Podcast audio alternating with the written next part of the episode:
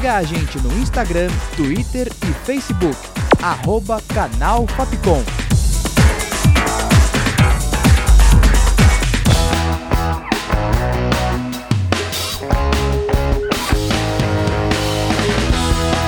Rádio Fapcom. O som da comunicação.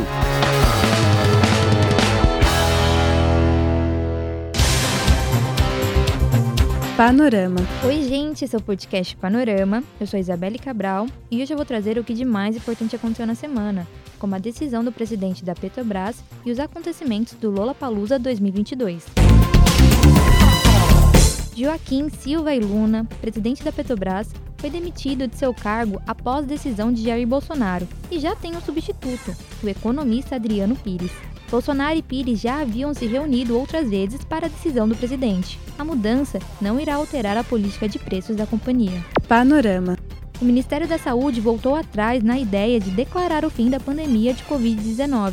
O rebaixamento da doença para a endemia foi anunciado no início do mês pelo presidente Jair Bolsonaro, mas a OMS já declarou que a decisão é muito rápida. Panorama.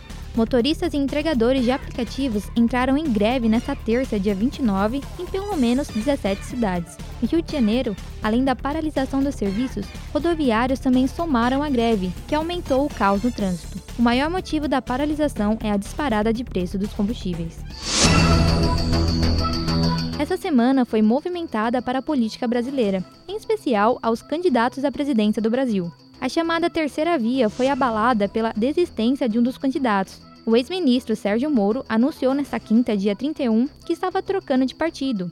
Antes era o Podemos e agora se filiou à União Brasil e irá abrir mão da candidatura a presidente. Segundo Moro, que estava abaixo nas pesquisas, ele desistiu da disputa ao Planalto para facilitar as negociações das forças políticas de centro democrático, em busca de uma candidatura presidencial única. Outra surpresa nessa semana foi o governador de São Paulo, João Dória, que após desistir da disputa presidencial, reafirma novamente a candidatura e anuncia a saída do governo de São Paulo. Quem toma posse é seu vice Rodrigo Garcia. Dória afirmou que esse vai e vem de sua candidatura foi um ato planejado e irá se eleger pelo PSDB. Panorama. Os ministérios estão em uma fase complicada no governo Bolsonaro. Após polêmica de favorecimento de pastores, Milton Ribeiro foi exonerado de seu cargo como ministro da Educação. Ribeiro prestou depoimento à Polícia Federal, onde negou a existência de tratamento privilegiado e que o áudio foi tirado fora de contexto. Já é o quarto ministro da Educação que sai do governo Bolsonaro.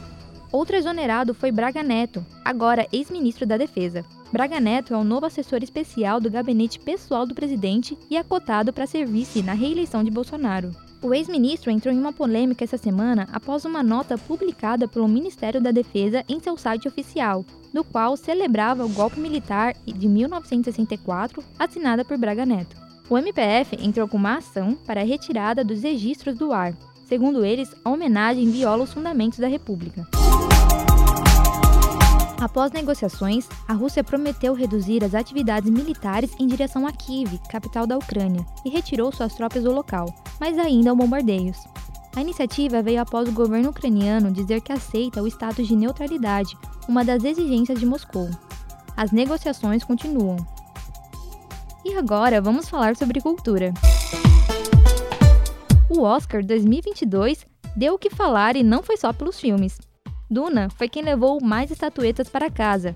Jane Campion ganhou a de melhor direção por Ataque dos Cães e o melhor filme foi No Ritmo do Coração, refilmagem de um drama familiar francês. Mas o destaque da noite foi o Will Smith. O comediante Chris Rock estava apresentando o prêmio de melhor documentário quando fez uma piada sobre Jada Pinkett Smith, mulher de Will, sobre um filme que Demi Moore raspa a cabeça. Jada luta anos contra a alopécia, que a fez perder os cabelos. Após Will Smith ver a reação da mulher, sobe no palco e acerta o rosto de Chris Rock com um tapa. A reação do ator gerou espanto em todos, mas não impediu que Will levasse o prêmio de melhor ator pelo filme King Richard. Em seu discurso, ele pediu desculpa à academia. Panorama. Bruce Willis anuncia pausa na carreira após diagnóstico de afasia, doença que afeta a capacidade da pessoa de se expressar e compreender linguagens o ator de Duro de Matar teve um caso onde teria disparado arma em um set fora de hora e ficado confuso em últimos trabalhos. Panorama.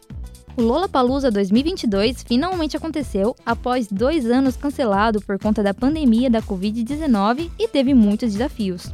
O primeiro dia do Lola foi repleto de grandes shows e uma forte chuva, que fez um dos aparelhos do palco despencar e acabou machucando uma pessoa, que segue com ferimentos leves. Foi marcado também por atos políticos. Vários artistas nos três dias de festival protestaram contra o presidente Jair Bolsonaro, que acabou se irritando. Após pedido de Bolsonaro, o ministro do TSE, Raul Araújo, proibiu atos de propaganda eleitoral no festival, mas uma confusão atrasou a decisão. A petição citou duas empresas inativas há pelo menos três anos e não a produtora original do evento. Após a descoberta da confusão, foi enviada uma ação para a verdadeira produtora do evento, mas a liminar proibia somente manifestações políticas a favor de candidatos, o que abriu margem para que mais artistas criticassem o presidente. Panorama. Nesta sexta, dia 25, faleceu o baterista Taylor Hawkins, da banda Foo Fighters.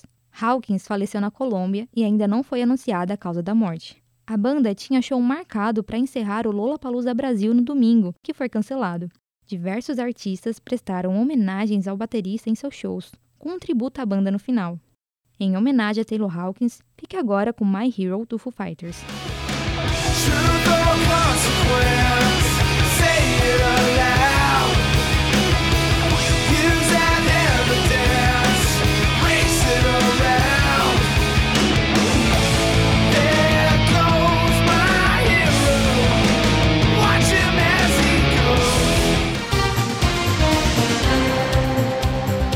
Panorama.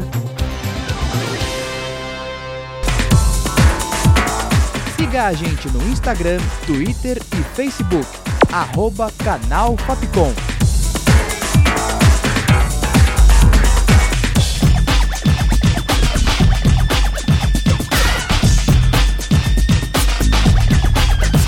Rádio Fapcom. O som da comunicação.